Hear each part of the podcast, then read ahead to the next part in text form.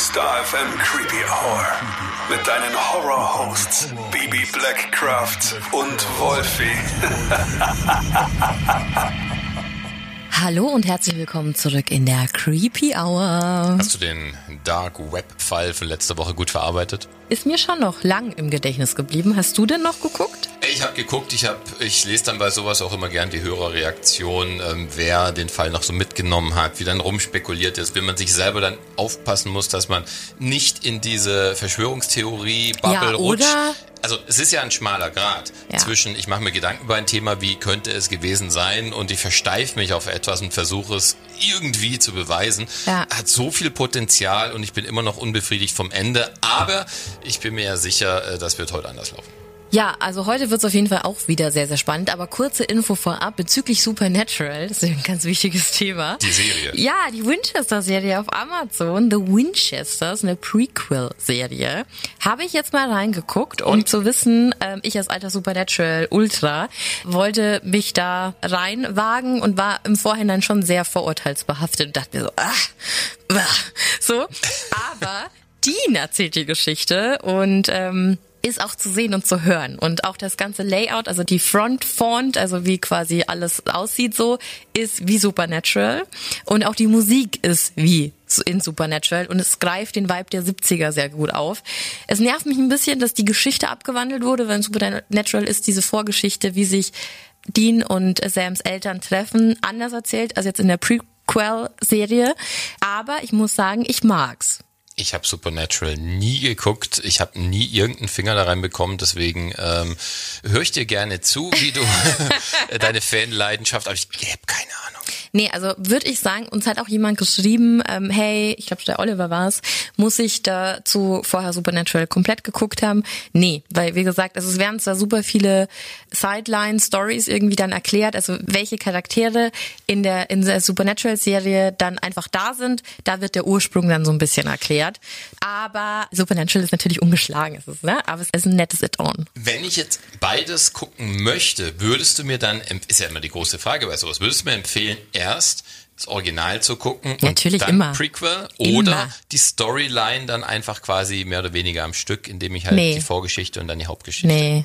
Nee, zuerst immer Supernatural. Hast du 15 Staffeln, wünsche ich dir viel Spaß. Dann hast du ein halbes Jahr später kannst du dann mit den Winchesters anfangen. Du, ich habe äh, Game of Thrones auch in einem Monat durchgezockt. Das äh, kriegen wir hin. In einem Monat. Oder sechs Wochen oder so. Ich habe es ja erst, Alter ich hab's ja erst kürzlich geguckt und deswegen äh, konnte ich es hintereinander suchten.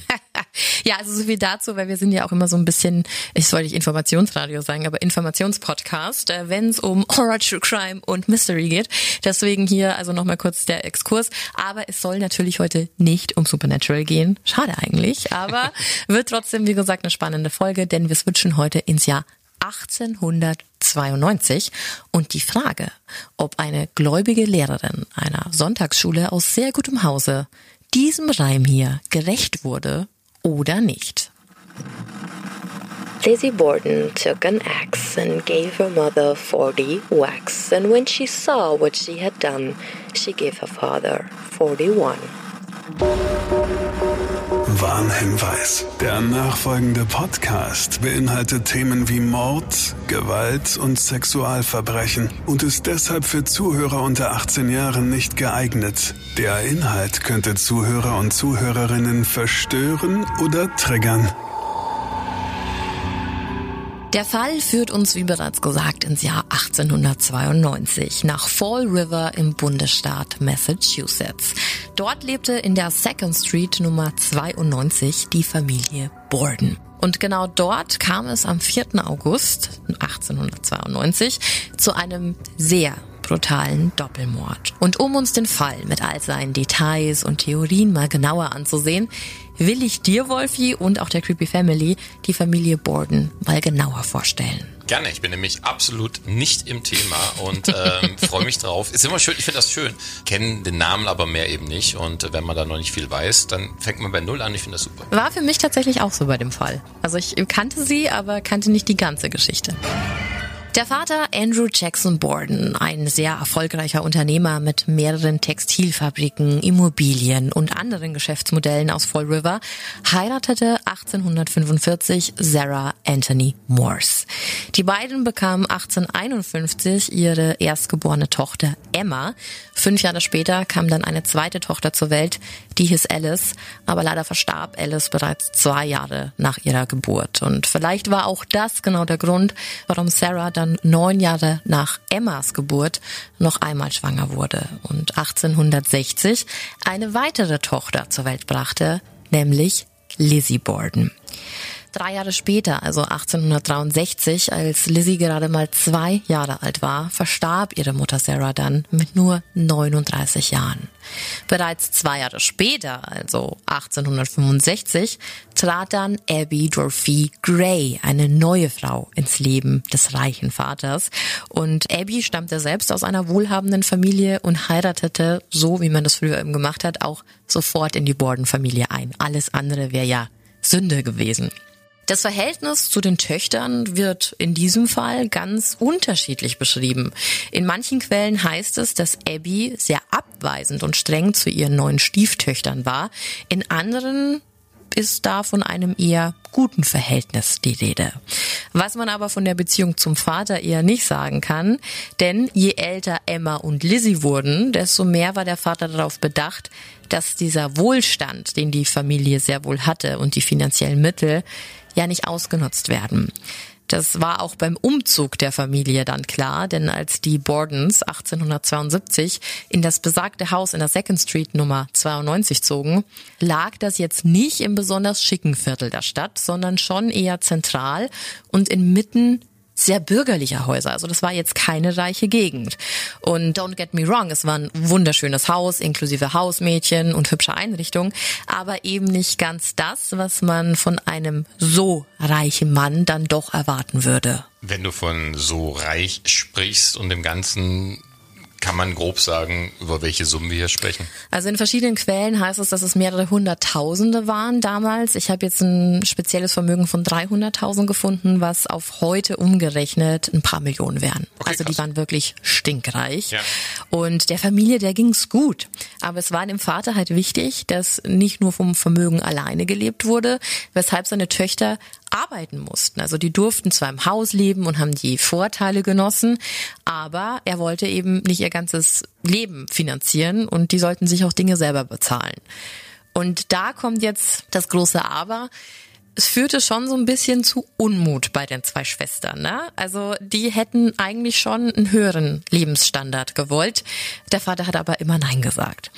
Lizzie entschied sich äh, für den christlichen Weg und wurde Lehrerin an der Sonntagsschule ihrer Kirche, engagierte sich auch unbezahlt und außerhalb an vielen kirchlichen Projekten und war deshalb ein sehr, sehr angesehenes Mitglied der Kirchengemeinde, also schon eine richtige Vorzeigetochter. Was Emma gemacht hat, habe ich leider nicht gefunden, aber die war durch ihre neun Jahre Unterschied zu Lizzie auch schon sehr viel früher eigenständig und hat halt auch Jobs ausgeführt. Sie war nie verheiratet und hatte ein sehr, sehr enges Verhältnis zu Lizzie. Also trotz diesen neun Jahren Unterschied waren die super close, die beiden. Und die beiden verbrachten auch, ihre Zimmer waren direkt nebeneinander, sehr, sehr viel Zeit gemeinsam und mieden eigentlich auch, also so heißt es zumindest, das Leben mit ihrem Vater und der Stiefmutter. Also die haben eigentlich so im, im ersten, im, im, im ersten Stock so ein bisschen ihr eigenes Ding gemacht und hatten auch noch so ein bisschen zwischenmenschlichen Kontakt zu der im Haus lebenden Bridget Sullivan. Die war das Hausmädchen, war auch noch relativ jung mit 26 und zu der hatten sie ein sehr, sehr gutes Verhältnis und wahrscheinlich sogar mehr Kontakt als zu ihren Eltern. Sie hatten sogar einen Spitznamen für Bridget und nannten sie Maggie. Maggie war das Kindermädchen, das die beiden nach dem Tod der Mutter großzog. Also ich glaube, man versteht, welches enge Verhältnis da herrschte. Ähm, ja, und Bridget Sullivan, die wird später auch noch eine wichtige Rolle in dem Fall spielen. Dazu kommen wir aber noch. So, was uns jetzt zu der ersten Augustwoche 1892 bringt.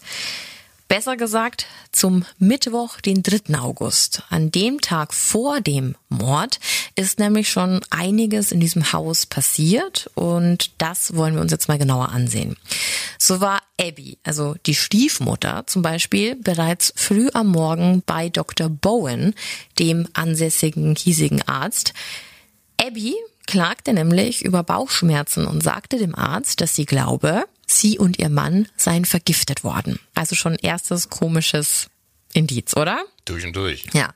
Der Arzt untersuchte daraufhin. Andrew und Abby kamen auch extra äh, ins Haus der beiden.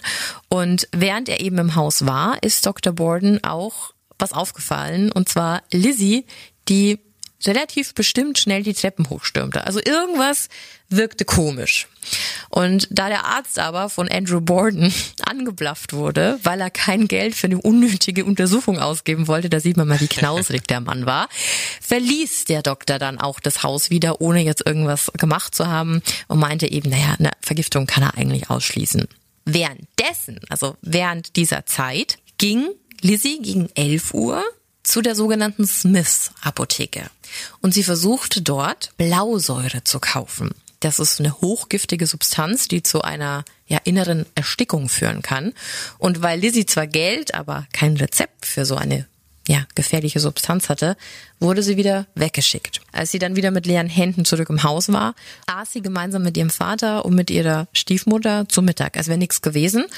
Und was die Familie bis dahin nicht wusste, war, dass auch ein Gast an diesem besagten Tag auf dem Weg zu ihnen war. Wer war der Gast? Das war der Onkel von Emma und Lizzie. Okay. John Morse, also Bruder der verstorbenen Sarah, also die Mutter der Schwestern. Also nochmal ein ganz anderer Bezug.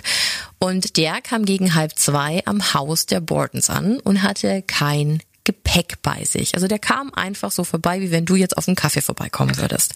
Und das, obwohl er ein bisschen weiter weg gewohnt hat.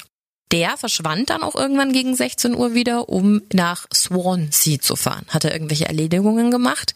Und Lizzie war bis zu diesem Zeitpunkt des Besuches ihres Onkels zwar im Haus anwesend, verblieb aber bis 19 Uhr in ihrem Zimmer. Dann besuchte sie eine Nachbarin, Alice Russell, die war ungefähr in ihrem Alter und die beiden waren befreundet. Und jetzt schon mal aufpassen. Denn jetzt wird's richtig komisch. Als sie bei dieser Nachbarin und quasi bei ihrer Freundin am Tisch saß, da erzählte Lizzie, dass sie sich totale Sorgen machen würde, dass jemand der Familie schaden wollte und dass sie Angst hätte, vergiftet zu werden. Und auf Nachfragen von Alice gab Lizzie dann an, dass ihr Vater viele Feinde hätte und das der Grund sei, warum sie so besorgt wäre. Während Lizzie also bei der Nachbarin saß und ihr Leid klagte und vielleicht ja so ein bisschen schon Hint streute, kam ihr Onkel wieder von seinem Ausflug zurück und entschied sich dann spontan im Gästezimmer der Bordens zu schlafen. Der hatte nichts dabei, aber er hat dann gedacht, okay, ich bleibe über Nacht. Und entweder hatte Lizzie an diesem Tag eine super krass böse Vorahnung, irgendwie eine Eingebung oder was weiß ich, oder sie wusste irgendwas. Denn bereits am nächsten Tag, also am 4. August 1892, passierte etwas Schreckliches in diesem Haus, in dem sich zu diesem Zeitpunkt, an diesem 4. August, fünf Menschen befanden. Nämlich Andrew und Abby Borden, also die Eltern, John Morse, der Onkel, der zu Besuch war, sowie das Hausmädchen Bridget und Lizzie. Und die andere Schwester? Du kannst noch folgen, das ist gut.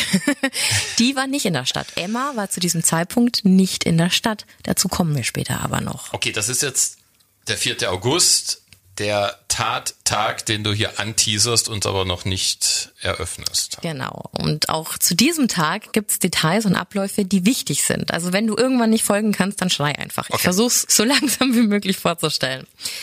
Am Morgen dieses besagten Donnerstags wurde im Haus das Frühstück durch das Hausmädchen Bridget vorbereitet. Ne? Also die war ja dafür da. Genau.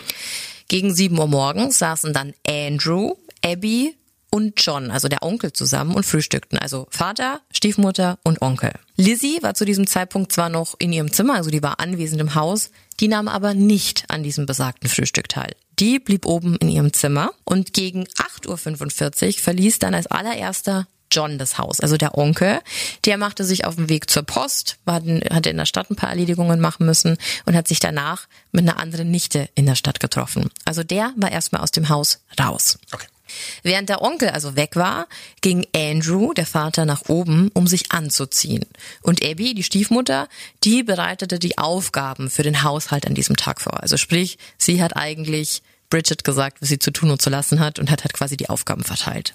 Und in diesem Zuge bat die Stiefmutter Bridget, das Hausmädchen, die Fenster von innen und außen zu putzen. Die war darüber überhaupt nicht erfreut, was ich nachvollziehen kann, weil sehr. das schon so eine sehr anstrengende Arbeit ist. Aber Bridget ging es an diesem Tag auch nicht sehr gut. Die fühlte sich schlecht. Und zwar so schlecht, dass sie sich beim Versuch, die Fenster zu putzen, dann sogar im Garten übergeben musste. Nichtsdestotrotz hat sie dann aber weitergemacht. Das heißt, alle in diesem Haus waren beschäftigt. Und als das der Fall war, betrat dann auch Lizzie die Küche, um zu frühstücken. Das war so um Viertel vor neun. Kurz darauf, um circa neun Uhr, verließ der Vater von Lizzie dann ebenfalls das Haus und Abby, also die Stiefmutter, die ging nach oben. Wahrscheinlich, um das Gästezimmer zu reinigen, in dem ja John Morse genächtigt hatte. Also vielleicht einfach nur die Betten aufschütteln Würde oder so. Ohne Sinn machen. Ja.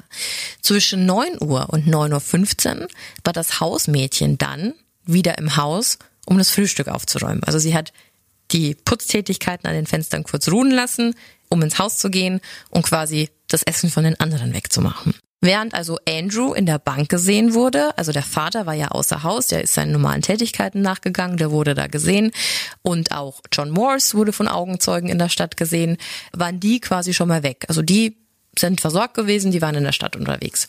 Gegen halb zehn war dann das Hausmädchen wieder draußen, um die Fenster weiter zu putzen, weil das war ja schließlich ihr Auftrag für den Tag. Dabei unterhielt sie sich auch mit dem Hausmädchen der Nachbarn über den Zaun hinweg. Somit verblieben im Haus nur noch Abby, also die Stiefmutter, im Gästezimmer und Lizzie, die angeblich im Erdgeschoss blieb. So war die Ausgangssituation. Gegen halb elf kam dann Bridget wieder zurück ins Haus. Was ergibt das für ein Zeitfenster, Wolfi? Muss ja checken, ob du aufpasst. Ähm, ungefähr, weiß ich, halb elf, 45, 50. So ungefähr, genau. Dreiviertelstunde, gute Dreiviertelstunde. Ja, genau. Also so ungefähr 50 Minuten, in dem Lizzie und Abby quasi allein im Haus ja. waren und das Hausmädchen draußen war. So, jetzt war das Hausmädchen aber wieder drin. Und als sie wieder drin war, konnte sie hören, wie irgendjemand am Schloss rumfummelte, am Eingang, an der Eingangstür und sie meinte, Lizzie kichern zu hören. In dem Moment dachte sie auch, dass es eher von oben als aus der Küche kam. Was dazu führte, mit dieser verschlossenen Tür, dass Andrew Borden, der von seiner Runde wieder zurück war, vor dem verschlossenen Haus stand, was nicht üblich war zu dieser Tageszeit. Er hat versucht, mit dem Schlüssel reinzukommen, aber da innen dieses Schloss gedreht war, hm. musste er quasi klopfen, bis ihm Bridget die Tür öffnete und von innen quasi das Ganze wieder entriegelt hat. Okay. Als Andrew dann wieder im Haus war, hörte Bridget, wie Lizzie leise mit ihrem Vater im Esszimmer sprach. Also die beiden waren im Esszimmer.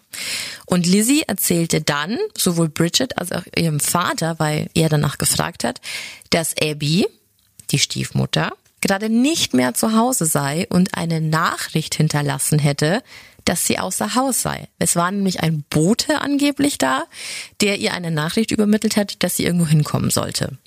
Also gingen alle davon aus, dass Abby nicht mehr im Haus ist. Während Andrew dann nochmal kurz nach oben ging, sich umzog, nahm er anschließend im Wohnzimmer auf einem Sofa Platz, um einen Mittagsschlaf zu machen. Das war Mitte August, es war super heiß und der, ähm, der Herr, der war über 70. Also einfach ein bisschen Ruhe zur Mittagszeit kann man verstehen. Gönnen wir ihm. Ja. Und wie ich bereits erwähnt hatte, ging es Bridget, also der Haushälterin, ja nicht gut an diesem Tag. Die hat sich ja schon übergeben. Also hat sie beschlossen, nach dem anstrengenden Vormittag und dem letzten geputzten Fenster im Esszimmer, kurz vor halb elf in ihr Zimmer auf den Dachboden zurückzugehen, um sich noch ein bisschen hinzulegen. Also eigentlich wollten alle in dem Haus gerade Mittagsschlaf machen. Die legte sich also ins Bett und versuchte zu schlafen. Allerdings hielt die Ruhe überhaupt nicht lange, denn bereits um zehn nach elf schrie Lizzie ins Dachgeschoss hoch. Und zwar mit so einer Stimme, bei der du weißt, dass irgendwas nicht stimmt. Sie schrie, Maggie, komm schnell runter, jemand hat Vater ermordet. Und als Bridget dann herunterkam, versperrte Lizzie den Eingang zum Wohnzimmer und schickte Bridget sofort los, um den bereits bekannten Dr. Bowen zu holen. Also der, der den Vater am Vortag noch untersuchen wollte, den er dann weggeschickt hat. Als der dann nicht zu Hause anzutreffen war, schickte Lizzie die Angestellte weiter zur auch bekannten Nachbarin Alice Russell, also die Freundin. Sie wollten eigentlich gemeinsam halt nach dem Arzt suchen, um, um irgendwie noch zu helfen. Und diese ganze aufgebrachte Stimmung und dieses von Haus zu Haus rennen und nach, nach einem Arzt fragen führte dazu, dass gleich mehrere Nachbarn informiert wurden und es quasi durch die ganze Second Street schallte, Mr. Burden ist tot. Also du kannst dir vorstellen, das wäre jetzt heute nichts anderes. Es war ein Mordsaufruhr in dieser Straße. Eine der besagten informierten Nachbarinnen war Mrs. Churchill und die betrat auch, nachdem sie das gehört hat, über einen Seiteneingang das Borden House. Also auf einer Seite war das Haus anscheinend offen. Währenddessen rief dann ein anderer Nachbar, nämlich Marshall Hillard, die Polizei. Also da war es auch noch nicht gang und gäbe, dass jeder ein Telefon hatte. Da musste man erst von Nachbar zu Nachbar huschen, um diese Information weiter zu verbreiten. Das war bereits um 11.15 Uhr. Wir erinnern uns, um 11.10 Uhr hat Maggie ihren Vater überhaupt erst gefunden. Mega schnell. Es ja. ging super schnell. Als dann der besagte Arzt wieder zu Hause eingetroffen war, wurde der natürlich sofort informiert und der stand bereits um 11.20 Uhr am Tatort, also Krass. in diesem Wohnzimmer. Dieser Tatort, der bis dato zum Eintreffen dieses Arztes ja noch niemand gesehen hatte, außer Lizzie, weil sie Bridget ja sofort weggeschickt hatte. Also bis dato hatten dann quasi nur Lizzie und der Arzt die Leiche gesehen. Andrew Borden lag mit einem bis zur Unkenntlichkeit eingeschlagenen Schädel auf der Couch. Zu den genauen zu den genauen und wirklich brutalen Verletzungen komme ich dann gleich noch. Also die Ausgangslage war, dass Andrew Borden in einem Moment noch lebend auf der Couch saß und nur wenige Minuten später einen komplett eingeschlagenen Schädel hatte und tot auf der besagten Couch aufgefunden wurde. Ich dachte mir, dass die Geschichte eine ganz andere Wendung anfangs nimmt, weil ich mich so ein bisschen darauf aufgehangen habe, dass diese Blausäure vorhin gekauft wurde. Und ich habe dauernd gewartet, dass jetzt als erstes erstmal jemand vergiftet wurde oder sowas in die Richtung. Aber äh, was nicht ist, kann ja vielleicht noch werden. Ich bin gespannt. Mhm. Sehr, sehr spannend. Ja, und äh, dann ging es natürlich weiter. Also wie, ver wie verfährt man jetzt, wenn so ein ähm, sehr bekannter, sehr reicher Mensch da tot auf seiner Couch liegt und es ganz klar ist, dass es Mord war? Weil ja nur Lizzie anwesend war als Verwandte, war die erste logische Konsequenz, man musste jetzt sofort seine Frau Abby und die zweite Tochter Emma informieren. Also das stand jetzt ganz oben auf der Prioritätenliste. Emma wie bereits vorher schon gehört, befand sich, wie bereits die Tage zuvor, bei Freunden in der Nachbarstadt Fair Haven. Man wollte sie über ein Telegramm kontaktieren, das war damals die gängige Methode, um herauszufinden, ob sie vielleicht wüsste, wo Abby hingegangen war. Weil es gab ja die Aussage von Lizzie, dass sie ein Telegramm erhalten hatte und irgendwo hin sollte. Also dachte man, vielleicht weiß Emma mehr. Und während Dr. Bowen mit diesem Telegramm beschäftigt war, also dieser Arzt, und der Officer wieder zum Revier zurückging, und ich sage ging, weil das Revier nämlich 400 Meter von der Straße, also von dem Ort, von dem Haus entfernt war, ähm, um diesen Mord zu melden, waren jetzt erstmal wieder alle raus aus diesem Haus. Und es waren nur noch Lizzie, Bridget und auch die Nachbarin Churchill. Die waren anwesend. Als man dann quasi darauf gewartet hat, ob dieses Telegramm jetzt verschickt wird und wie sich das jetzt alles, wie, wie jetzt die nächsten Schritte sind, sagte Lizzie plötzlich zu diesem Hausmädchen, zu Bridget, sie solle doch mal oben nachsehen. Nicht, dass Abby doch oben wäre, weil plötzlich konnte sich Lizzie erinnern, dass sie vorher noch irgendwas im ersten Stock gehört habe. Bridget kam wie eine gute, gute Haushälterin eben äh, dieser Bitte nach und wurde von Mrs. Churchill begleitet. Also diese Nachbarin. Ich genau. glaube, die war einfach super neugierig. Also gingen die die Treppe hoch und noch auf dem Weg nach oben. Die waren noch nicht mal oben angekommen, sahen die beiden Abby auf dem Boden des Gästezimmers liegen. Und zwar tot. Auf jeden Fall schrie Mrs. Churchill natürlich sofort um Hilfe. Der Arzt, der gerade dieses Telegramm an Emma verschickt hat, kam wieder zurück ins Haus und eilte zur zweiten Leiche. Doch eins fiel dem Arzt, gewieft wieder war, dann sofort auf, während an Andrews Leiche das Blut quasi noch aus den Wunden lief, weil es so frisch war, musste Abby Bordens Leiche dort schon länger gelegen haben, weil ihr Blut bereits teilweise geronnen und dunkelrot war. Komisch, oder? Schon ein bisschen. Mhm.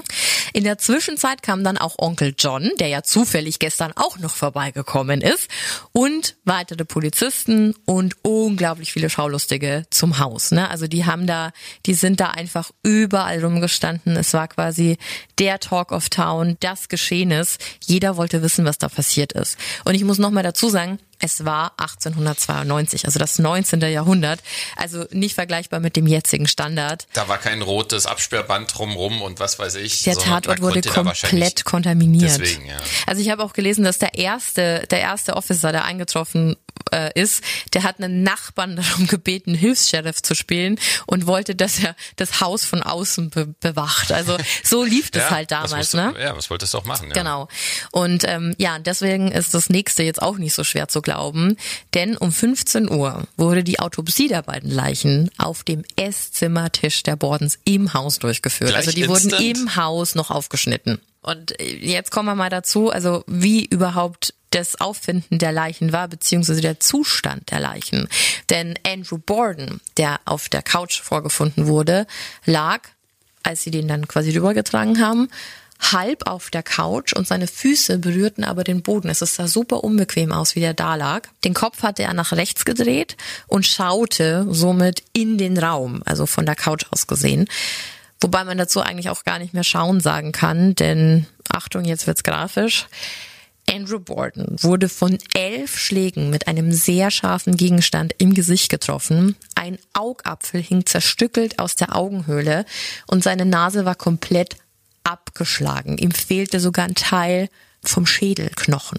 So wurde auf den eingeschlagen. Und die Blutspritzer an der Wand und auf dem Sofa, die ließen vermuten, so zumindest Dr. Bowen, dass der Täter auf der linken Seite des Sofas stand und quasi von oben auf den Kopf des Unternehmers eingeschlagen hat. Also wenn du dich jetzt auf die Couch legst, dann ist dein Kopf ja an irgendeinem Ende und da dahinter soll der Täter gestanden haben und soll zugeschlagen haben von oben. Und vor allem auch anscheinend ja mit ordentlich Kraft, um das überhaupt bewerkstelligen zu Also ich finde die Verletzungen auch richtig, richtig krass. Ja. Bei Abby Borden ging man sogar davon aus, dass die zuerst noch aufrecht dem Täter gegenüber gestanden haben muss. Also so, dass quasi irgendjemand ins Zimmer kam und Abby stand ihm direkt gegenüber, bis sie dann eben der erste Schlag am Kopf traf. Und aus einer normalen Reaktion wollte sie sich abwenden, also quasi den Rücken zudrehen und fiel dann dabei aber schon zu Boden, was die Position des Leichenfunds auch so ein bisschen bestätigt hätte, weil sie lag wirklich mit den Füßen zur Tür gerade neben dem Bett am Boden. Und durch diesen Aufprall auf dem Boden wurde auch ihr Gesicht verletzt und dann, als sie schon lag, folgten 18 weitere Schläge von oben auf den Hinterkopf, nur gezielt auf den Hinterkopf. Und die Tatwaffe muss auch dieselbe gewesen sein, da die Wunden identisch aussahen. Und durch das bereits geronnene Blut und den kalten Körper, das sind ja alles Anzeichen, musste die Tötung von Abby so circa 90 Minuten vor dem Fund von Andrew passiert sein, der ja auch ein sehr, sehr schmales Fenster, Zeitfenster hatte, der Mord. Also sprich, irgendwann zwischen 9.30 Uhr und 10 Uhr muss Abby getötet worden sein. Jetzt verstehe ich auch, warum du vorhin so ins Detail gegangen bist bei den verschiedenen Uhrzeiten, wer wo zu welcher Uhrzeit war. Zwischen neun, okay, das. Äh, Wir können das später auch nochmal müssen, wir- durchgehen. Müssen wir nochmal in Ruhe Aber das durchgehen. sind alles Details, die sind so wichtig für den Ja. Fall. Ähm, genau. Und bei der Autopsie durch den Gerichtsmediziner Dr. Dolan, der dann eben im Esszimmer rumhantiert hat, wurde auch instant der Mageninhalt von Abby und Andrew entnommen, weil wir erinnern uns, dass ja Dr. Bowen gesagt hat, Mensch, die waren doch gestern noch bei mir und Abby hat ja vermutet, dass sie vergiftet worden sind. Ganz und jetzt genau. hat er zwei tote Menschen vor sich liegen. Also war da natürlich die erste, der erste Impuls zu checken, gab es da vorher vielleicht schon eine Vergiftung. Aber wurde nichts nachgewiesen. Es gab kein, kein Beweis dafür, wobei man auch hier wieder sagen muss, wer weiß, was man damals alles nachweisen konnte. Ja, also natürlich wirkt das aus heutiger Sicht alles ein bisschen laienhaft und äh, allein schon Ja. der Ort, äh, an dem die Autopsie stattfand. Aber dass man so instant direkt überhaupt diese Schritte angegangen ist, Mhm. das überrascht mich jetzt ja doch, dass man, okay, schneiden wir auf, gucken wir nach, überprüfen wir hier und da, also nicht lang zappeln oder erst mal 100 Leute befragen, nö, gleich mal ran an die Leiche. Musste man aber vielleicht auch, weil es ja diese Kühlkettenmöglichkeit, wie man sie heute Stimmt. hat, vielleicht gar nicht gab. Ne? Da hast du recht. Ja, spannend, äh, sehr, sehr spannend. Ja, ja, aber die große Frage war ja jetzt, was war denn hier passiert und wer war wann, wo, wie im Haus? Deswegen diese detaillierten Infos. Als Lizzie dann von der Polizei befragt wurde, das war so ungefähr am Nachmittag so um, um zwei rum, erklärte sie, dass sie ab dem Frühstück, wir erinnern uns, sie kam erst runter, als quasi alle weg waren, nur im Erdgeschoss gewesen sei. Also es stand nicht im Raum, dass sie nochmal hochgegangen ist. Sie habe in der Küche das Bügelbrett aufgestellt, um dort Taschentücher zu bügeln. Und das hat sie getan, bis ihr Vater wieder zurückkam. Also von seiner Runde, bis er dann wieder nach Hause kam und eben vor verschlossener Tür stand. Auf Nachfrage ihres Vaters, wo denn Abby sei, hätte sie eben ihm und Bridget erzählt, dass es eben eine Nachricht gab, in der Abby zu einer Freundin gerufen wurde. Und gute Ermittler, wie sie damals waren, haben natürlich dann nachgefragt, wo denn jetzt dieser Zettel sei. Und daraufhin meinte Lizzie dann, dass Abby, also ihre Stiefmutter, den Brief bestimmt oder dieses Telegramm bestimmt sofort ins Feuer geworfen hätte.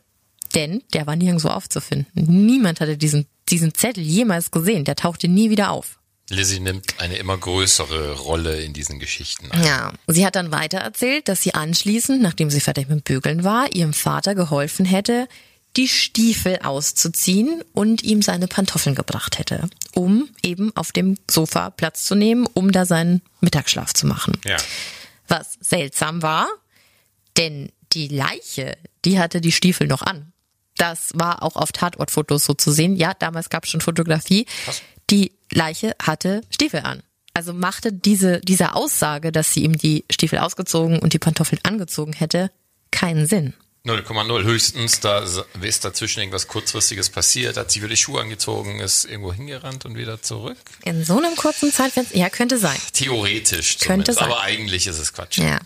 Es ging auch noch weiter mit Lizzies Aussage. Sie meinte dann, als ihr Vater versorgt gewesen wäre, also sie hat sich ja liebevoll um ihn gekümmert, hätte sie Bridget noch von einem Ausverkauf erzählt und sie gefragt, ob sie nicht ins Kaufhaus gehen wollte, also quasi das Haus verlassen wollte.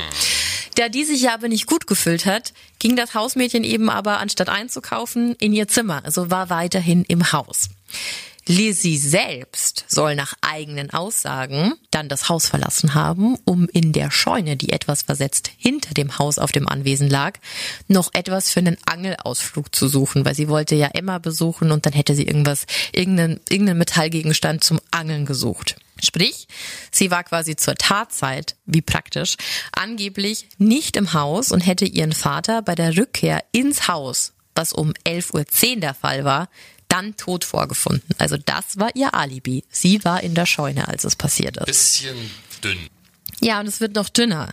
Denn das Schwierige an der Geschichte von Lizzie ist, dass in der Scheune keinerlei Anzeichen waren, dass da irgendjemand vor kurzem war. Denn alles, auch der Boden in dieser Scheune, war mit einer dicken Staubschicht überzogen. Da gab es keinen Fußabdruck oder irgendwelche anderen Hinweise, dass da jetzt erst vor kurzem jemand drin gewesen wäre. Sehr auffällig. Und allgemein machte die Borden-Tochter ja nicht nur unterschiedliche Angaben, weil einmal hat sie was ja oben gehört, dann wieder nicht, dann diese mysteriöse Notiz. Also irgendwas hat, hat nicht so zusammengepasst bei ihren Aussagen. Und es kam noch dazu, dass Lizzie so erstaunlich ruhig war. Also sie verhielt sich für jemanden, der gerade seine Eltern durch so einen grausamen Mord verloren hatte, irgendwie komisch. Irgendwas, irgendwas hat nicht gepasst. Und schnell war klar, dass die Mordwaffe eine Axt gewesen sein musste. Aber die vier Äxte, die im Haus im Keller gefunden wurden, also die hat ihnen Lizzie auch gezeigt, die passten irgendwie nicht so wirklich. Also zwar hat der eine Blut dran, das hat sich dann später aber als Rinderblut und Fell herausgestellt. Dann gab es noch eine, die ist sogar am Stiel abgebrochen, was anscheinend auch erst vor kurzem passiert ist. An der konnte aber nicht wirklich Blut bestätigt werden. Also du siehst, es gab viele Möglichkeiten, es gab auch viele mögliche Tatwaffen, aber so wirklich zugeordnet hat man keine. Und da der Fall immer mehr Fragen aufwarf, kam es dann nochmal zu einer anständigen Obduktion durch Dr. Wood aus Harvard. Also, ne, schon vorbildlich. Und bei dieser Obduktion wurden auch die Köpfe der beiden Opfer abgetrennt, um sich diese Gewalteinwirkungen, die auf die, auf die Person ausgeübt worden sind, nochmal genauer anzusehen. Also rein aus wissenschaftlichen Zwecken wurden quasi die Köpfe abgetrennt, freigelegt, um wirklich zu sehen, was wurde alles beschädigt und ich habe wirkliche Tatortfotos gesehen und man hat wirklich kein Gesicht mehr erkannt bei Andrew Borden. Also da war nichts mehr da. Heftig. Und auch wenn einem das heute vielleicht ein bisschen seltsam vorkommt, dass da Köpfe abgetrennt wurden, noch einmal vielleicht der Hinweis, zu welcher Jahr, in welchem Ja. Jahr das Ganze spielt. Ne? Ja. Das darf man aber nicht vergessen. Auf jeden Fall ähm, stand die ganze Stadt und natürlich auch die Behörden vor einem riesengroßen Rätsel. Also selbst für uns ist es ja jetzt irgendwie schwer nachzuvollziehen, wie das alles in dieser kurzen Zeit passieren hat können. Definitiv. Also nee, Verdächtige haben wir natürlich, aber, Mhm. ähm, aber, aber trotz allem ist es noch nicht ganz rund. Es, es passt noch nicht so genau. Bereits am 6. August dann teilte man Lizzie Borden mit, dass sie unter dringendem Tatverdacht im Doppelmord stand. Also dann wurde der Ernst der Lage schon bewusst, woraufhin ihre Schwester Emma sofort den Anwalt ihres Vaters kontaktierte. Das war Andrew Jennings. Also sie haben quasi zur Verteidigung der Tochter, die angeblich ihren Vater umgebracht hat, den Anwalt vom Vater bestellt. Zumindest speziell. Sehr, sehr, speziell. Ja, aber die Grundlage war ja hier einfach. Denn auch wenn es wirklich verschiedene Theorien zu anderen Tätern gab, in denen es zum Beispiel um Geld ging, um ehemalige Mitarbeiter, um Eindringlinge, ja, irgendwas passte nicht zusammen. Zum einen war ja da zum Beispiel der Ablauf. Also wenn wir uns das jetzt mal ganz nüchtern ansehen. Der oder die Täter hätten doch niemals so gezielt gearbeitet, dass wenn es ein Überfall gewesen wäre, hätte man doch andere Zeugen wie Lizzie und Bridget ebenfalls ermordet. Warum speziell nur die beiden? Ja, und ein volles Haus mit so vielen Menschen, da diesen Zeitpunkt abzupassen, wenn gerade kurzfristig niemand im Haus Ja. ist und sich da, rein- also kann ich mir auch nicht vorstellen. Komisch, ne? Ja, durch, durch. Ja, außerdem hätten ja bei so einem Überfall, wenn es jetzt wirklich um Geld gegangen wäre, hätten Wertgegenstände fehlen müssen. Richtig. Das war nicht der Fall. Und außerdem war ja dann noch diese Zeitspanne zwischen den beiden Morden. Also wer lässt sich denn 90 Minuten Zeit, um dann nochmal, also mit der Gefahr, dass die erste Leiche entdeckt wird, das ergibt keinen Sinn. Nee, absolut nicht. Dann ging man von so einem, von einem sogenannten Insider-Job aus, weil es gab auch keine Einbruchspuren. Ja? Es muss also irgendeine vertraute Person gewesen sein, die sich unauffällig im Haus bewegen hat können, weil sonst, sonst hast du da ja keine Chance. Und es muss ein persönliches Motiv gegeben haben, da die Taten viel zu brutal gewesen waren. Und ja, also du würdest jetzt wahrscheinlich wieder Overkill sagen, ne? Ja, es ist, also es war das erste, was mir auch wieder eingefallen ist, weil ähm, wenn- es nur um das reine Töten geht, das geht einfacher, schneller und effektiver. Nicht so Äh, das ist ja wieder ja. so Mord aus Leidenschaft mindestens. Ja, genau. Und das hat dann alles so ein bisschen eingegrenzt. Und wenn man jetzt mal bei der Familie und bei den Motiven bleibt, dann wären da Emma und John, Lizzie und Bridget. Aber Emma und John hatten ein Alibi. Also Emma war ja bei ihren Freunden, was bestätigt wurde. John wurde in der Stadt gesehen zur Tatzeit. Also der lief ja auch rum. Ja, dann blieb jetzt aus familiärer Sicht ja nur noch Lizzie, die sich dann ja auch noch in Widersprüche verwickelte. Ja, die man Kein von so- Anfang an auf dem Schirm hatte, seit die Story losging. kein so guter Start, Nee. ähm, um sich da, um sich da in Unschuld zu suhlen. Ähm, Bridget, die wurde ja beim Fensterputzen im ersten Mordzeitfenster gesehen. Die hat Stimmt. sich ja auch mit der Nachbarin unterhalten. richtig. und die blieb auch ganz klar bei ihrer Timeline. Also die hat da nie einen Schnitzer reingebracht, die hat sich da ganz klar positioniert und deswegen wurde die auch relativ schnell ausgeschlossen. Und so ist diese ganze Einkreisung der Verdächtigen quasi beendet worden und im Mittelpunkt stand nach wie vor Lizzie. Blieb nur sie. Und so sammelten die Ermittler quasi Beweise. Denn eins war damals schon klar, wenn überhaupt, dann konnte es nur, wenn es zum Prozess kommt, einen Indizienprozess geben. Denn es gab keine bestätigte Mordwaffe, es gab keine Zeugen und es gab keine weiteren einschneidenden Beweise. Also wurden die Menschen in Lizzies Umfeld in die Mangel genommen, so wie man das jetzt auch machen würde. Und so zum Beispiel auch unsere schon bekannte Alice Russell, also die Nachbarin und die Freundin der Bordenschwestern, die in ihrem Alter war.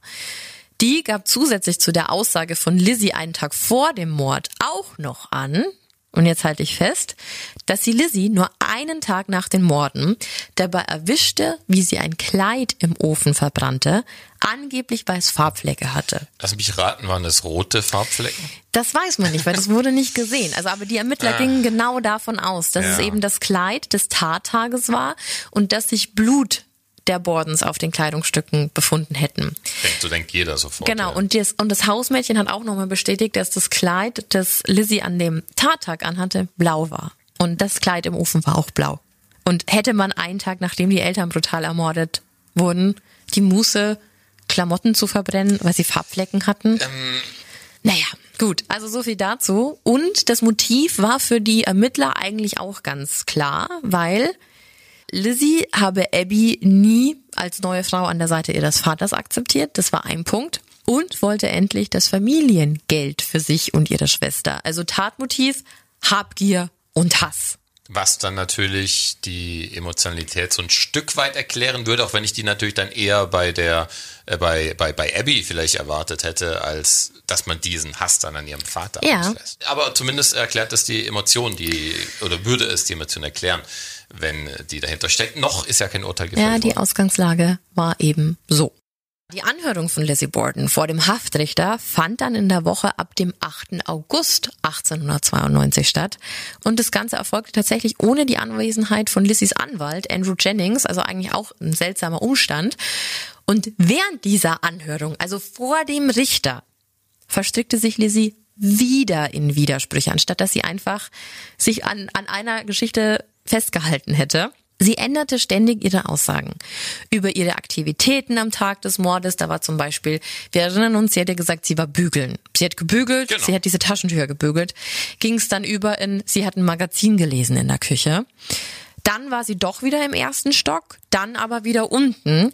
Was komisch wäre, wenn sie im ersten Stock gewesen wäre, weil dann hätte sie, wenn die anderen bereits auf der Treppe die Leiche erkennen konnten, dann wäre ihr doch die Leiche von Abby auch aufgefallen. Es wäre zumindest sehr, sehr, sehr seltsam, wenn nicht, ja.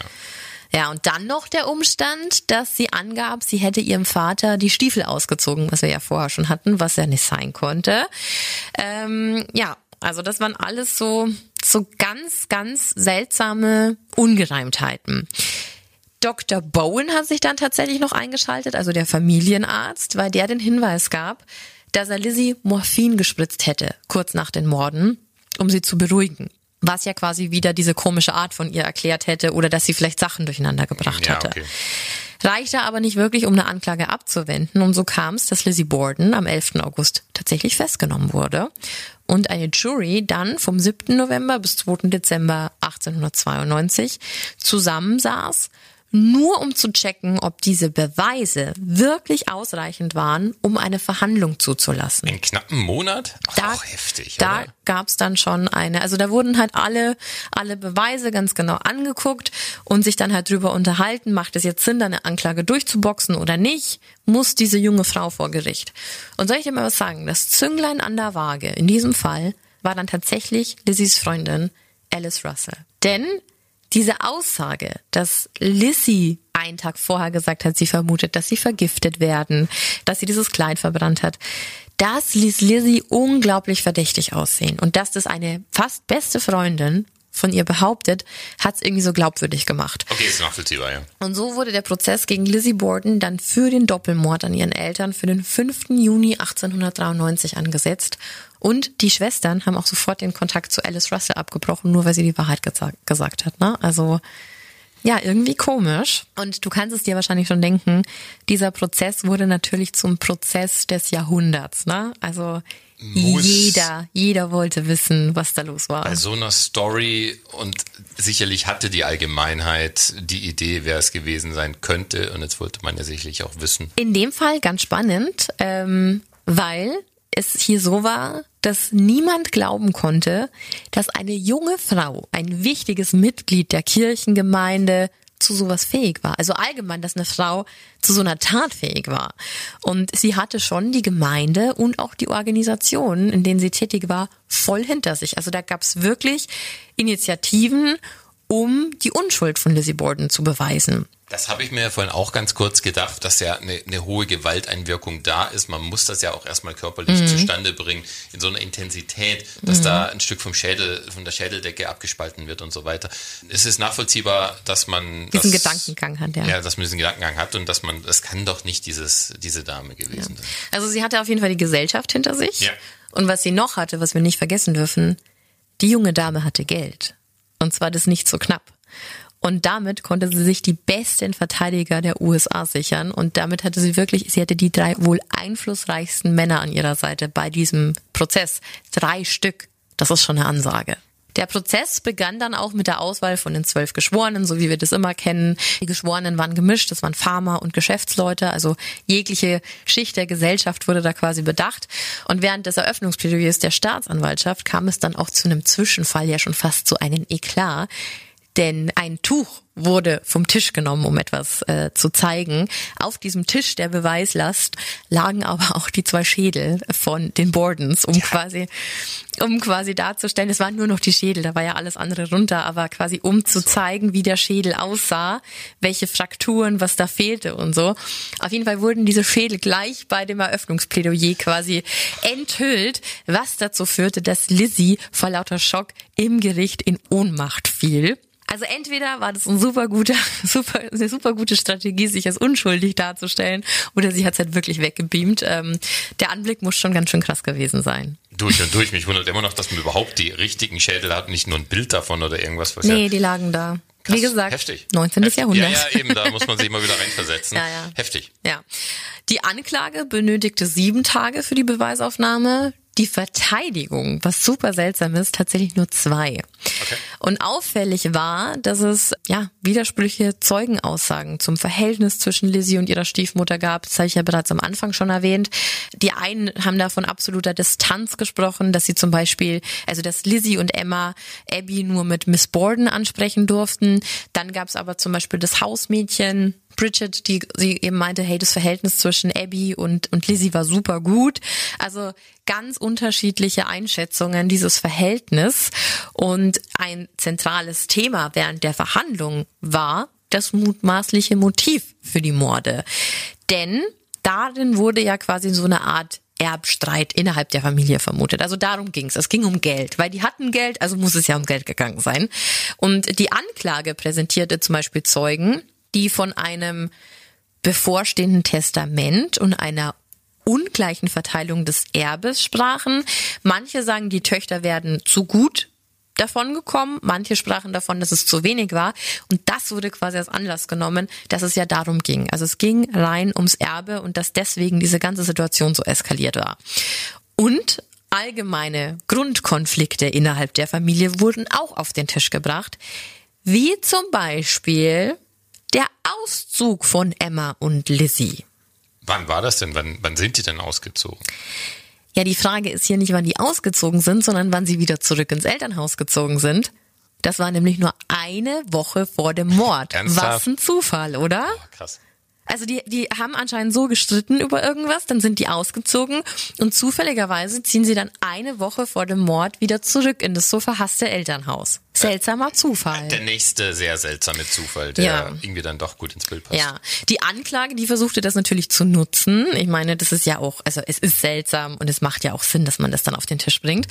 Allerdings wurde in diesem Prozess ich will jetzt nicht sagen gemauschelt, aber es war sehr auffällig, dass viele Beweismittel gar nicht erst vom Richter zugelassen wurden.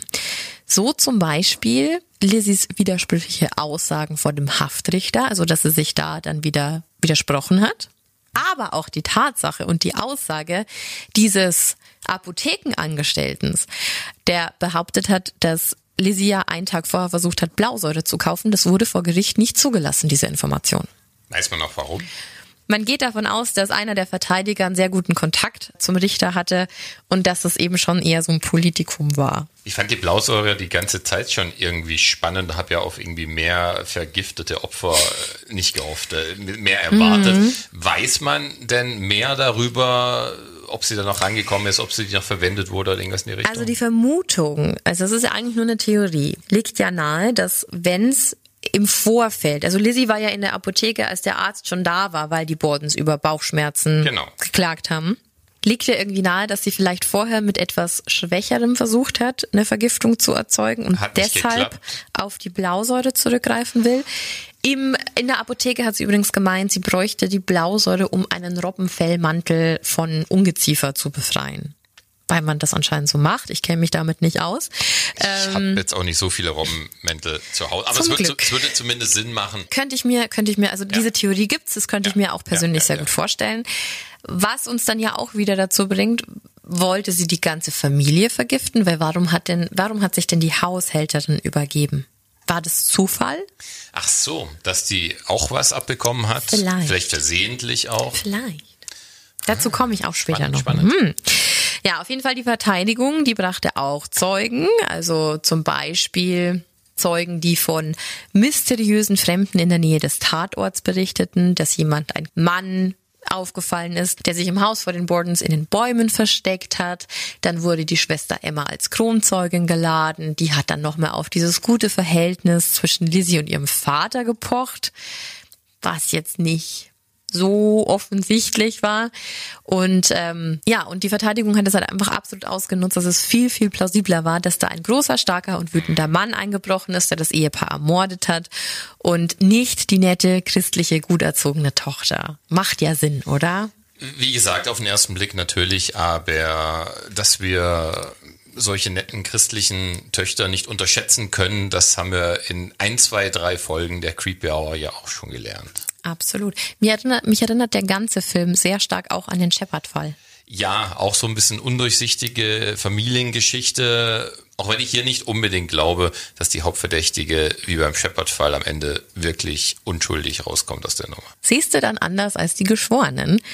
Denn die haben sie tatsächlich freigesprochen und zwar nach nur einer Stunde Beratung. Und zwar von allen. Anklagepunkten. Die haben eine Stunde damit? Ja, eine Stunde. Eine Stunde und dann haben sie gesagt, nö. Wirklich, die Anklage hat es geschafft, wirklich Lizzie da komplett reinzuwaschen, dass es never ever sein kann, dass diese Person so eine schreckliche Tat begeht und ähm, haben wirklich auch geschafft, Zweifel an allen Indizien, die gesammelt wurden, zu sehen. Also die haben es einfach, die haben die komplett rausgeboxt. Das heißt, äh, Lizzie kam da schadfrei raus, hat die Millionen geerbt und ein Luxusleben auf Hawaii dann geführt. Nicht auf Hawaii, sie blieb tatsächlich in diesem Ort also was auch krass ist. Sie blieb in Fall River und ähm, hat sich tatsächlich, also sie hat ja erstmal alles geerbt mit Emma zusammen. Ne? Also sie hat wirklich das komplette Vermögen geerbt. Dadurch, dass Abby ja auch nicht mehr da war, waren sie die nächsten Begünstigten.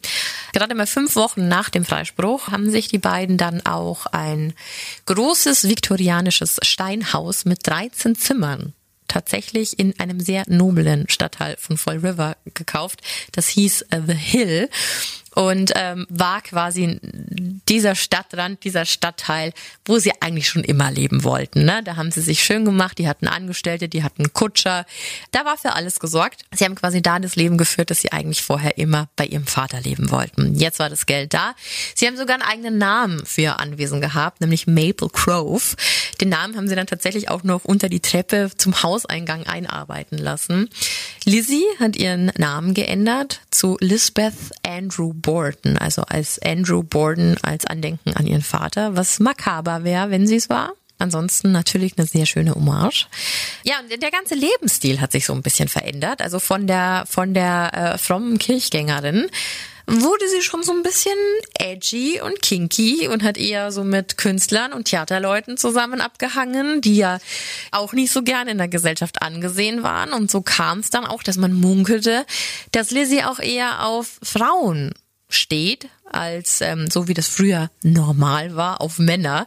Ja, war zu damaligen Zeiten ja leider total gesellschaftlich relevant, welche Sexualität das man hatte und führte eben dazu, dass sie ja schon, also dieses sehr einst sehr angesehene junge Fräulein, dann sehr gemieden wurde und geächtet wurde in der Gesellschaft. Aber sie hatte ihr Geld, sie hatte ihr Haus und war damit ganz glücklich. Sie hatte ihre Schwester und ihre Leute. Also es wirkt es natürlich sofort auf den ersten Blick so, ging das nicht ein bisschen schnell alles mit dem Haus kaufen und dieser Lebenswandel und so weiter und so fort.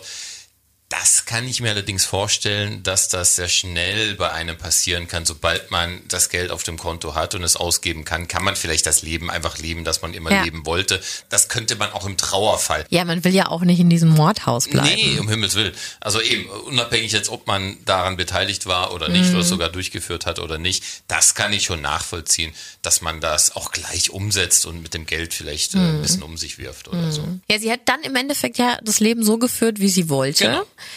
Und ähm, die Schwestern waren ja immer noch ganz close bis 1904. Da kam es dann tatsächlich zum Verwürfnis der beiden Schwestern. Traurig eigentlich, wenn man bedenkt, was die so zusammen durchgemacht haben. Also egal welche Theorie, dass man verfolgt, dass sie es war, dass sie es zusammen waren oder whatever. Es war ja schon ein sehr krasses Erlebnis. Und dann der Verlust der Mutter und so. Also die waren ja immer so ein Team.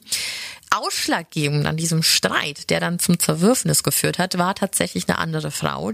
Die hieß Nance O'Neill und ähm, man vermutete eben, dass Lizzie und sie ein Paar wurden und Nancy so ein bisschen, ja, sich so ein bisschen zwischen die Schwestern gedrängt hat. Und deswegen verließ Emma dann 1905 auch dieses Haus, das sie gemeinsam gekauft haben, Maple Grove, und zog dann alleine nach New Hampshire.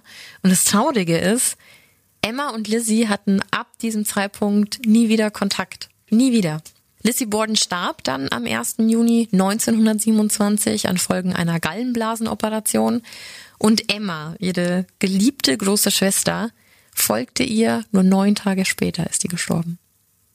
Ganz, ganz, also Wahnsinn, oder? Also neun Ja, Tage total. nach ihrer kleinen Schwester ist dann auch Emma gestorben. Solche Fälle sind immer Voll. Und beide wurden auch in Fall River beerdigt und hinterließen ihr Erbe, das ja noch da war, also sie haben ja nicht alles verprasst, ähm, tatsächlich alle Charity-Einrichtungen und karitativen Einrichtungen.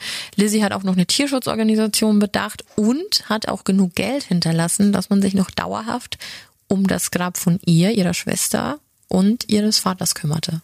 Da du jetzt von ihrem Tod sprichst, gehe ich richtig der Annahme, dass der Fall hier endet und es nicht aufgeklärt wird, wer es war? Ja, Ernsthaft? ja. Bis heute ein Also, Geheimnis. also wurde da auch nicht weiter recherchiert oder so, wenn sie es nicht gewesen sein sollte, wer es denn eventuell hätte Wir gewesen kommen sein jetzt können? gleich mal zu den Theorien, da kannst Gibt du dich wahrscheinlich auskaspern. viele, oder? Es gibt wirklich viele. Bleiben Sie dran für die nächsten drei Stunden Theorien wälzen. Nee, so, so, so schlimm ist es nicht. Ich habe jetzt mal die gängigsten Ja, rausgesucht. Also wie gesagt, wir haben jetzt dieses Zeitfenster. Ja. Die Ermordung von Abby hätte vielleicht noch über diese 50 Minuten, als die Haushälterin draußen war, stattfinden können. 50 Minuten ist ein gutes Zeitfenster für sowas. Durch und durch. Aber der Vater hat sich ja in einem Zeitfenster von 10 bis 15 Minuten bewegt. Also da muss ja unglaublich schnell agiert worden sein. Also kommen wir mal zu dieser Theorie. Vielleicht war an dem Tag wirklich ein Mitarbeiter, ein Mann da, der nicht bezahlt wurde, der sauer war, der vielleicht gefeuert wurde, irgendein Angestellter aus der Textilfabrik, der rot gesehen hat. Hätte der da 90 Minuten gewartet? Ich denke nicht. Ja, und vor allem, ich weiß natürlich nicht, wie das da intern aufgeteilt war, aber war ja vermutlich der Herr des Hauses dann sein Opferziel. Warum denn unbedingt beide? Also einer von beiden war ja dann zuständig Passt für nicht, ihn. ne? Nee, passt nicht. Genau. Dann hätten wir noch andere mehrfach äh, gesichtete seltsame Männer vorm Haus, also nicht nur diese Mitarbeitertheorie, sondern dass da mehr dahinter steckt. Jetzt ist die Frage, vielleicht eine, ja, ein anderer Immobilienmogul oder ne, hat er irgendwie Dreck am Stecken, wie ist er damals zu Geld gekommen, war da irgendwie Untergrund mit involviert, aber dann hätte man alle beseitigt und nicht nur die zwei. Ja, also und wenn, dann muss es wirklich tiefer Untergrund gewesen sein, sonst wäre die Tat nicht auf die Art und Weise geschehen, wie sie geschehen ist. Also nochmal 18 Axtschläge, das machst du nicht einfach nur, um jemanden zu beseitigen. Meine Lieblingstheorie, Na? der Onkel John Morse. Ja. war ja der Bruder der verstorbenen Sarah. Und ist zufällig aufgetaucht. Unangekündigt, Genau. ohne. Spontan hatte eigentlich ja gar nicht vor, da zu schlafen, Nö. hat sich dann anders entschieden. Weißt du, was der früher beruflich gemacht hat? Na? Der war mal Schlachter. Komm, das ist zu, das liegt zu nahe. Das ist zu offensichtlich. Nee, nee, nee, nee. Aber der wüsste doch, wie. Ein Und- Schlachter würde aber nicht 18 Mal mit einer Axt auf eine Kuh einschlagen. Um War da vielleicht noch irgendwie Wut über die verlorene Schwester? Hat er vielleicht mit Emma und Lizzie unter einer Decke gesteckt? Würdest du diese Theorie auch aufstellen, wenn er nicht Schlachter, sondern Bankkaufmann Ja, ja, gewesen ja, wäre? voll. Ich habe da vorher schon. Ich habe das erst vor kurzem gehört, dass der Schlachter war. Ähm, aber der lag für mich irgendwie, also weil es so un, weil, was ein Zufall, dass der dann auch noch anwesend war. Es wären schon nicht genügend Leute in diesem Haus zugange gewesen. Dann kommt auch noch der Onkel vorbei. Es, es hat auch geheißen, dass John Morse und Andrew Borden auch mal Geschäfte miteinander am Laufen hatten und dass es vielleicht um Geld ging. Und in gewissen Zeugenaussagen, die von Lizzie ja sehr ambivalent waren, wird es auch heißen, ja, ich habe die streiten gehört. Ja gut, aber es gibt ja dann noch diesen kleinen, aber feinen Unterschied zwischen Streiten und 18 Axtschlägen in Mhm. den Kopf. Weiß ich nicht. Aber fand ich auf jeden Fall auch einen spannenden Ansatz. Dann wäre da noch ähm, die Vorstellung, ob Emma und Lizzie vielleicht gemeinsam agiert haben. Vielleicht war Emma gar nicht bei Freunden. Vielleicht hatte sie ein Alibi. Vielleicht hat sie es gut gefaked. Vielleicht war sie im Keller anwesend zu der Zeit und konnte deshalb ungesehen im Haus agieren. Dann gibt's noch die Vermutung, und die wird in der Popkultur auch sehr, sehr gerne aufgegriffen, und wenn es um Verfilmungen dieser Borden-Fälle geht, dass es vielleicht so war, dass Lizzie und Bridget, also das Hausmädchen, eine Affäre hatten. Und dass der Vater und Abby das vielleicht spitz bekommen haben und sie deshalb, weil es ja so unsittlich war damals, sie deswegen vielleicht enterben wollten. Und ähm, ja, vielleicht war das ja der Fall und vielleicht war Bridget eingeweiht. Und Bridget hat übrigens auch sofort unmittelbar, nachdem das alles war, die Bordens verlassen, hat auch nicht mehr für die beiden gearbeitet, hat auch dieses, hat auch diese Stadt verlassen. Ich hätte da aber auch nicht mehr arbeiten wollen und auch nicht für beteiligte Personen, die eventuell was mit der Tat zu tun hatten. Mhm. Also da wäre ich aber auch ein bisschen vorsichtig gewesen. schwierig, schwierig, schwierig. Ja, mach mal weiter. Es gibt ja, ja noch. Mehr. Ja, ja. Es gibt noch die Vermutung, dass es noch einen unehelichen Sohn gab und zwar mit dem Namen William Borden, dessen Existenz aber nie wirklich so geklärt werden konnte, ob das jetzt stimmt oder nicht, ob die wirklich verwandt waren, dass der quasi neidisch war hm. auf das wohlhabende Leben seiner Schwestern und seines Vaters, der ihn ja aber quasi nicht anerkannt hat, weil sie ein unehelicher Sohn war. Hm. Wie gesagt, aber das ist reine Spekulation, darüber weiß man eigentlich gar nichts.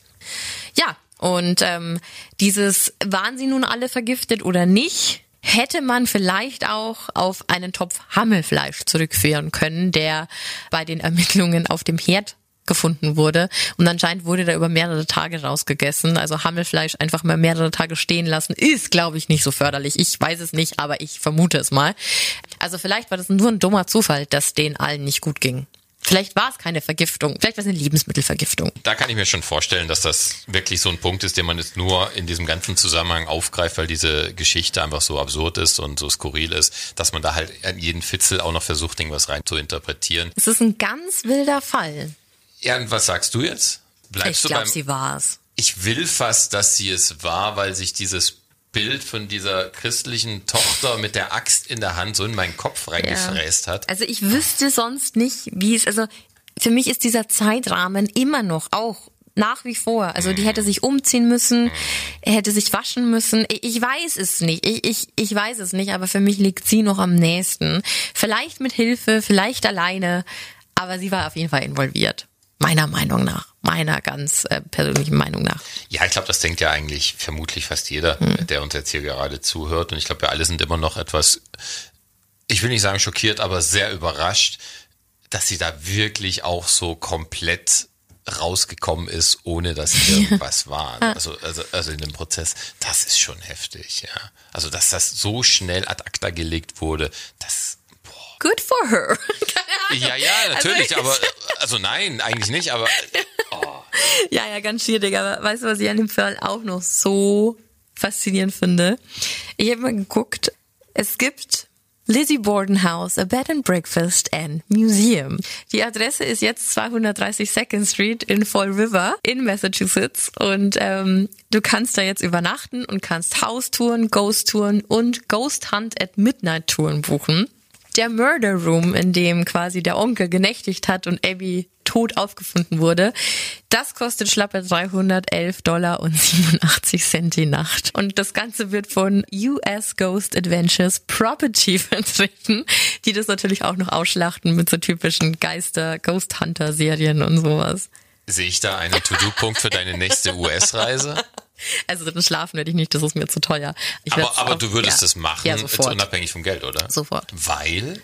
Ich finde das super spannend. Das ist der Unterschied zu dem Fall von letzter Woche. Das wurde darauf ausgelegt. Also das ist quasi eine, eine betreute Attraktion und es ist nicht so, ich, ich schleiche jetzt hier auf irgendwelchen ja, Properties ja, rum, auf, auf denen ich gar nichts verloren habe. Es gibt auch Leute, ich habe Videos gesehen, die haben eine Spiritbox aufgestellt. Das sind doch solche, kennst du Spiritboxen? Nee. Die rauschen halt die ganze Zeit und dann fragst du halt was und manchmal kommt da dann irgendein Wort durch. Das also. kannst du aber auch manipulieren. Das hat uns schon mal ein Ghost Hunter Aus erzählt. Aus Filmen kenne ich das, ja. Genau ich habe ein Video gesehen, da wurde halt auch gefragt, so ja, who did it? Und auf einmal so, so it was John. und ähm, ja, keine Ahnung, ich, also ich weiß nicht, ob ich dann schlafen müsste aber ich würde es mir auf jeden Fall, ich würde mir das Haus gerne ansehen. Ja, auf jeden Fall ein super spannender Fall. Fand ich äh, voll, es wie gesagt, ich habe mich so ein bisschen wie Sherlock Holmes gefühlt, als ich dafür recherchiert habe. Genau, äh, irgend so ein altes Krimi-Buch mhm. von äh, Edgar Wallace, irgendwas in die Richtung. Ja, voll. Äh, so hat mich das irgendwie auch abgeholt und ja, so ein Kammerspiel kann man wunderbar mhm. daraus machen und verfilmen und auf die Bühne bringen und so weiter. Nur mit einem anderen Ende, wenn es geht. Ja, und vor allem, ich glaube, also das ist halt so ein, wie so ein Krimispiel. Ja. aber halt mit so einer krass brutalen Genau. Note. Diese brutale Komponente ist ja wirklich, wirklich heftig. Nochmal, diese Emotionalität, die dahinter stecken Ja. musste in dem Moment. erschreckend. Total. Absolut erschreckend. Aber so ist sie, die Star FM Creepy Hour. ja. Ja, schöner Fall. Also ich habe gar nicht gewusst, auf was ich mich da einlasse heute. Das war vielleicht falsch, aber ich habe gar nicht an so eine detaillierte Ausarbeitung gedacht, dass man so genau alles haarklein damals schon aufbereitet hat und niedergeschrieben hat, dokumentiert hat. Deswegen war ich sehr überrascht, wie äh, intensiv man hier einsteigen kann in das Thema. Durchaus. Also es gibt auch wirklich Seiten, die haben minütlich den Ablauf, Hm. weil damals ja auch alle so nosy waren. Weißt du, du hast ja, da hat die Kirchenuhr geläutet und da weiß ich ganz genau, dass ich da auf die Uhr geguckt habe. Ja, ja. Ähm, da wurde man ja auch noch als Person anders in den Straßen wahrgenommen. Jeder kannte sich. Es war ein sehr kleiner Ort. Dann war das auch noch die betuchte, aber sehr bodenständige Familie. Also da kamen ja so viele Faktoren zusammen. Dann eben auch noch diese Menschenfreunde mit dem ganzen, mit den ganzen Vereinen und Charity und so. Und ich glaube, deswegen ist es so ein krasser Fall. Also da kannst du dich wirklich stundenlang reinstürzen.